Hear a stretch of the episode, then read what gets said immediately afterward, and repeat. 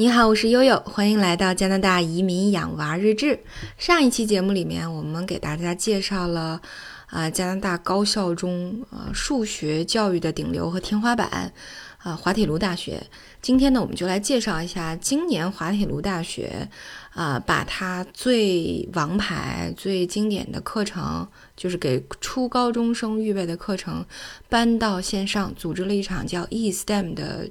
嗯，秋令营，秋令营的这个具体情况，啊，我刚才说了哈，这个是一个他针对十三到十九岁初高中生，全球的初高中生，啊，由他的数学学院设计开发的一个王牌课程。那个这个其实这个课程在以前是一个线下课程。嗯，大家只能是通过暑假和寒假去申请，然后亲自到加拿大来参加这个线下的实地营，啊，来上课这个方式。但是由于这两年疫情的关系呢，滑铁卢大学就把这个经典课程搬到了线上。这是为什么？大家能看到“秋令营”这个特殊的字眼儿。呃，这个营呢，叫它是主打这个 STEM 课程的。其实我想，STEM 课程近年来对于小学和初高中生的家长来说都不是一个特别陌生的字眼儿，对吧？这个 S 指的是 science，T 指的是 technology 啊，science 是科学，technology 是这个这个技术，然后 E 是 engineering 工程，M 是 math 数学，对吧？也就是说，这个这个营其实是理工科的天地，理工科的营。我记得我们小时候那个时候，老师和家长都是说，叫学好数理化，走遍天下都不怕。但是到了二十一世纪以后啊，特别是我们迎来了互联网春天以后，这个这个，呃，数数理化的这个就有点泛了。呃，更精确的是说，就学好 STEM 以后，啊，走遍天下都不怕，对吧？就像我们在上一期节目里面介绍的，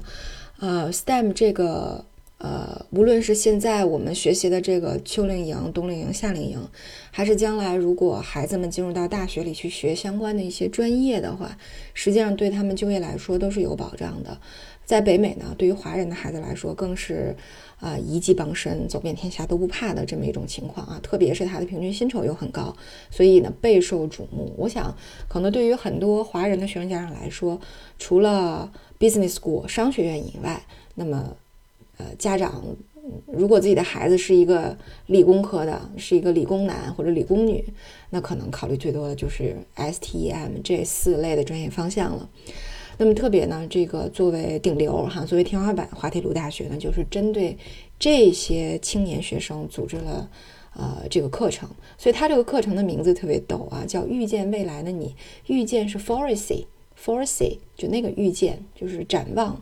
呃。预言、见证啊，未来的你那个意思。对他这个，他这个营呢，一方面是说我会把 STEM 的课程和一些啊现今主流的一些技术和科研趋势结合起来；另外一方面呢，也会提高语言能力和其他的一些软技能。啊，我我我来具体给大家介绍一下。嗯，因为我给嗯奥斯卡看的时候，我对这个营还挺感兴趣的。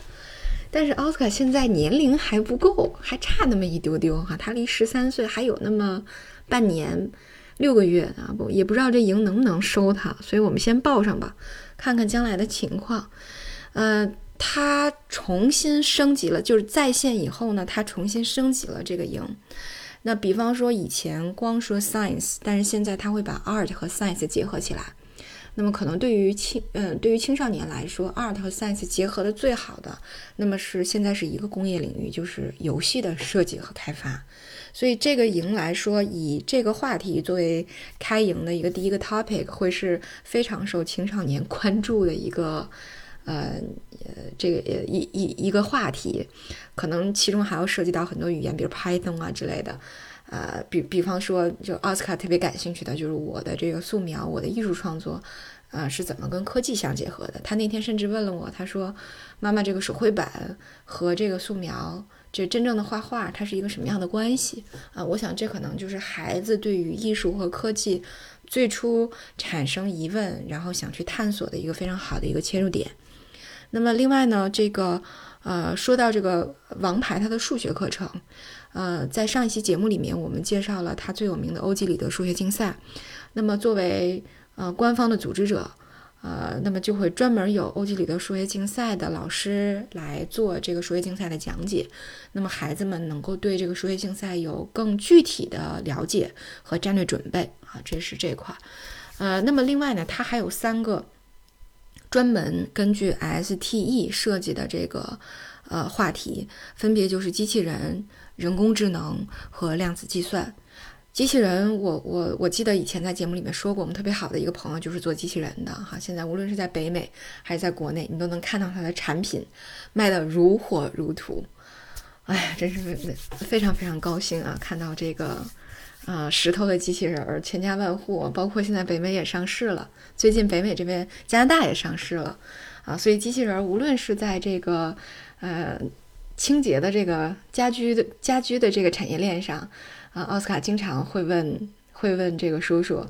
呃，能不能给我做一个养狗的机器人？能不能给我做一个剪草坪的机器人？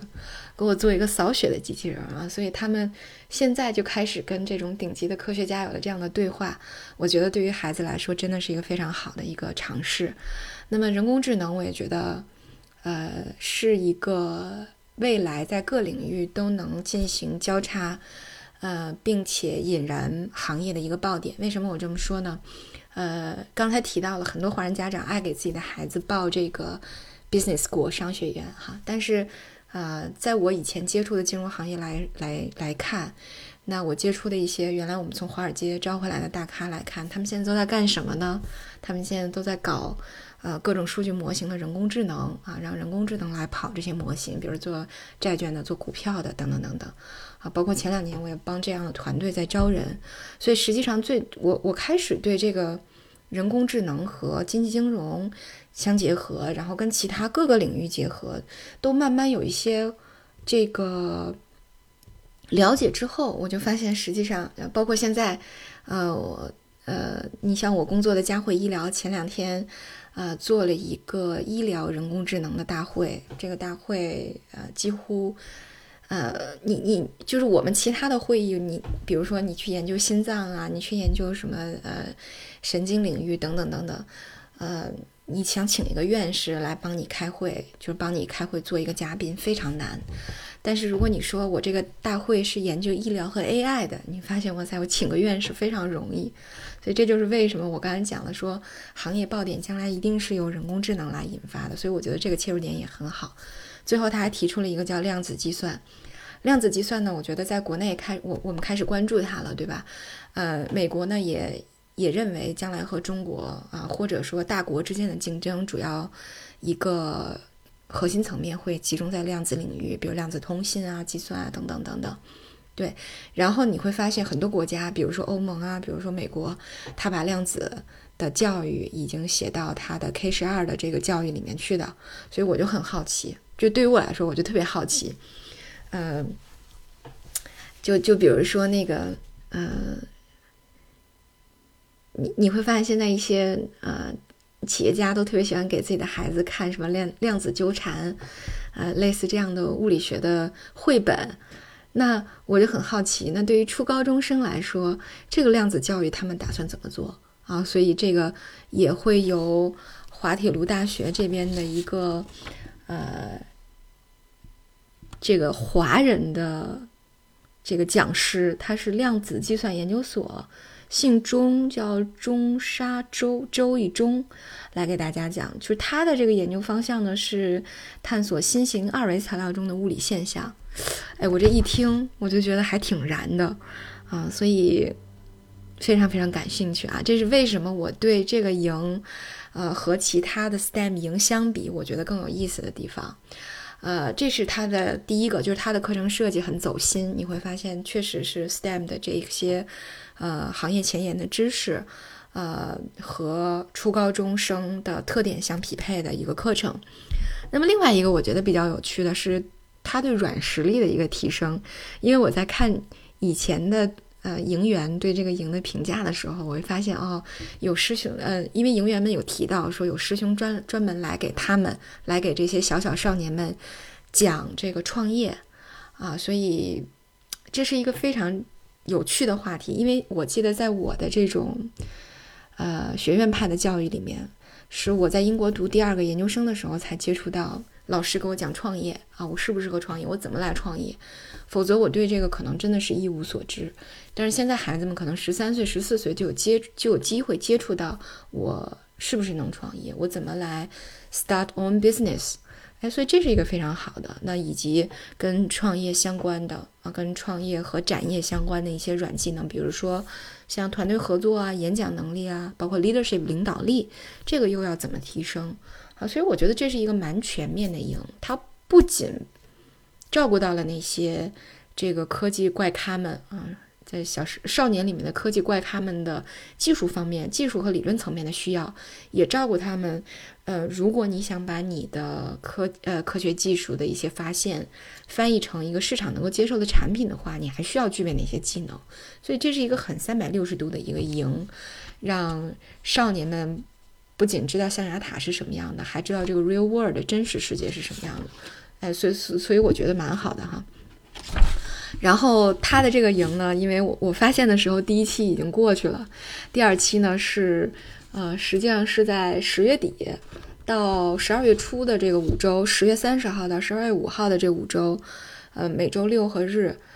早晨的八点到十点。那因为加拿大这边冬令时是十月七号开始，那么从那天之后呢，呃，每个周末就是从九点到十一点了，呃，这个。时间选取上也挺好的哈，既不影响开学，也不影响期末考试，然后又是利用了周末白天的时间，啊，能照顾北美和啊这个北京时区，所以整个的这个设计安排还是蛮好的哈。我推荐了，推荐给好几个我的好朋友了，呃，如果大家感兴趣的话，也可以联系大洋。好，那今天呢，我们对滑铁卢大学 STEM 的这个呃邱令营遇见未来的你这个介绍呢，就到这里。呃，如果大家感兴趣，也可以问问题啊，或者联系我和大洋。好，呃，我是悠悠，感谢您的关注。